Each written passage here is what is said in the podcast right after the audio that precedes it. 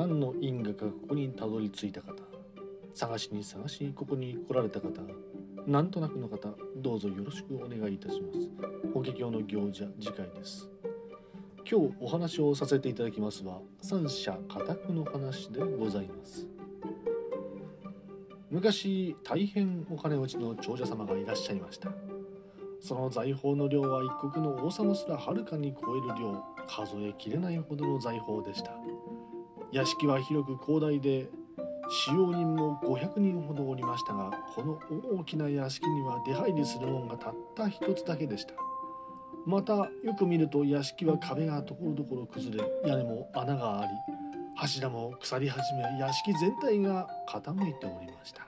しかも大きな屋根のところどころからは火の手が上がっておりました。そんな屋敷の中になんと長者様の子供が15 2030人残されておりました。うう私はなんとか屋敷から出てくることができたがあの子供たちはまだ屋敷の中で遊んでおるのか。なんとか早く助けてやらねばな。しかし問題は門だ。あの門は人が一人通れるかどうかの門だ。私が子供を掴んでは通れず何かに乗せても通すことはできない。さてどうしたらよいのか。長者様はそのように考えながら子供たちは屋敷の中でまだ遊んでおりました。しかも火が出ていることにすら楽しさを覚えておりました。おい見ろよ。火が出てるぜ。おいいねいいね。燃える燃える。おあっちのやつまだ気づいてねえじゃねえか。よしこのこの火投げてよぜ。おいおらえちおいやめろやめろこの野郎ちょっとあんたたちやめなさいよ屋敷の中で子供たちは夢中で遊んでおり今にも屋敷全体が火に包まれそうだという状態になり長者様は屋敷の外から子供たちに向かって叫ばれました。おーい子供たちよすぐに出てくるのだ。このままでは火に飲まれてしまうぞ。ん？なんか父上の声が聞こえたような気がするけど気のせいだな。聞こえていないはずはないのだが遊びに夢中になっておるのだな。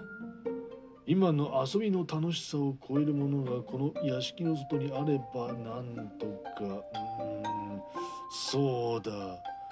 長者様は以前より子供たちが欲しがっていた車のことを思い出しました。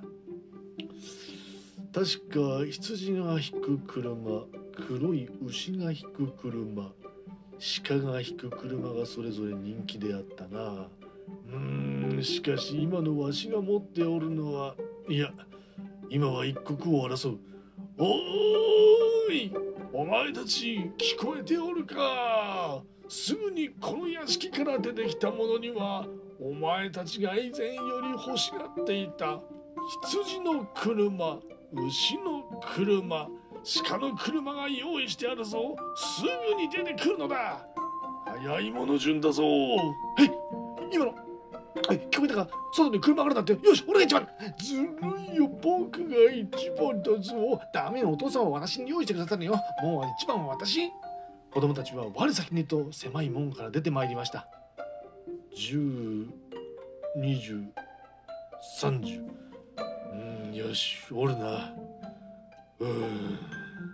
父上約束の車はいつ来るでしょうか？早く乗りたい乗りたい。私が一番だって言ったでしょ？もう父上。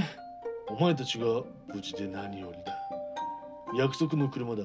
皆の数だけある。安心せい。さあ好きに乗り回すがよい。えー、これ羊の車じゃない。ああこれ黒い牛の車じゃない。何よ鹿の車じゃないわ。長者様が用意されたのは羊の車でもなく黒い牛の車でもなく鹿の車でもない真っ白な巨大な牛が引く見たこともない絢爛豪華な車でした。さあどうしたお前たち?確かにお前たちが言っていたものではないがこれでは不服か?最高だよ。羊の車なんかいらないよ父上。すごい。すごいよこの白い牛。黒い牛の3倍も大きい。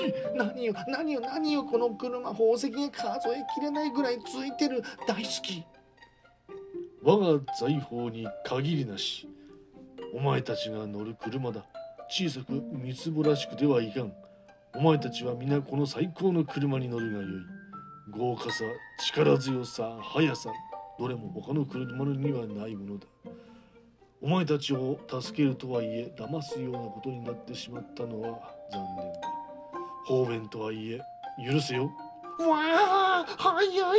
ありがとうございます。父上すごいよ。おおすごい。力だありがとうございます父上すっごい綺麗。もうずっと眺めてられる。ありがとうございます父上。